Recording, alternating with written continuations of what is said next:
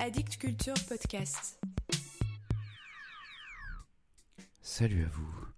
Pensez-vous que Michel Houellebecq, lorsqu'il fait de l'exercice dans sa salle de sport du 13e arrondissement, écoute au casque Mort à la poésie Mort à la poésie. Mort à la poésie. Je suis un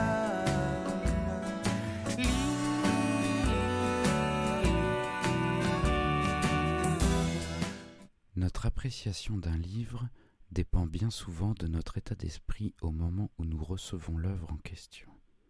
De nos lectures précédentes, de l'atmosphère générale dans laquelle nous nous trouvons, du climat politique, de nos états amoureux ou sentimentaux, autant de paramètres et bien plus qui font qu'aucun lecteur ne fera la même lecture d'un même texte. Il y a quelques mois, un ami me suggérait de lire un recueil de poèmes intitulé En attendant les barbares de Constantin Cavafis. Un livre que j'avais déjà vu passer mais qui ne m'avait pas attiré plus qu'un autre. Mon ami me dit de regarder notamment le poème qui donne son titre au recueil.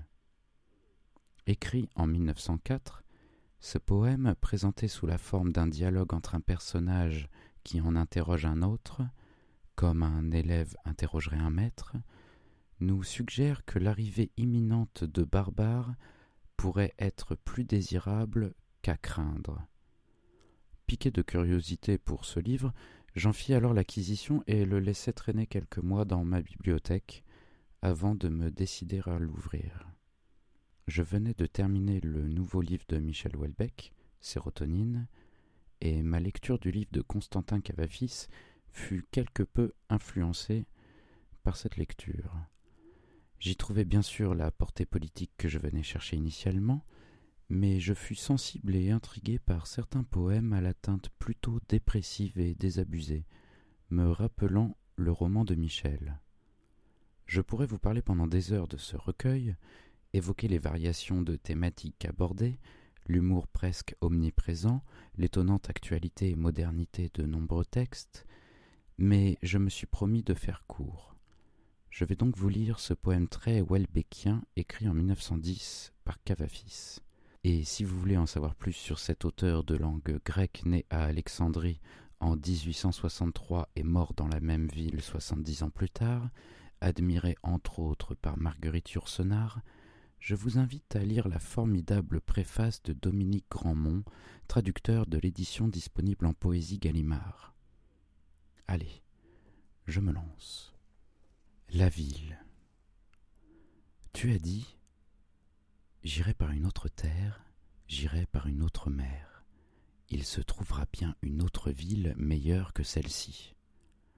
Chaque effort que je fais est condamné d'avance, et mon cœur, tel un mort, y gît enseveli. Jusqu'à quand mon esprit va-t-il endurer ce marasme? Où que mes yeux se tournent, où que se pose mon regard, je vois se profiler ici les noirs décombres de ma vie, dont après tant d'années je n'ai fait que ruine et gâchis. Tu ne trouveras pas d'autre lieu. Tu ne trouveras pas d'autre mer. La ville te suivra partout. Tu traîneras dans les mêmes rues et tu vieilliras dans les mêmes quartiers. C'est dans ces mêmes maisons que blanchiront tes cheveux.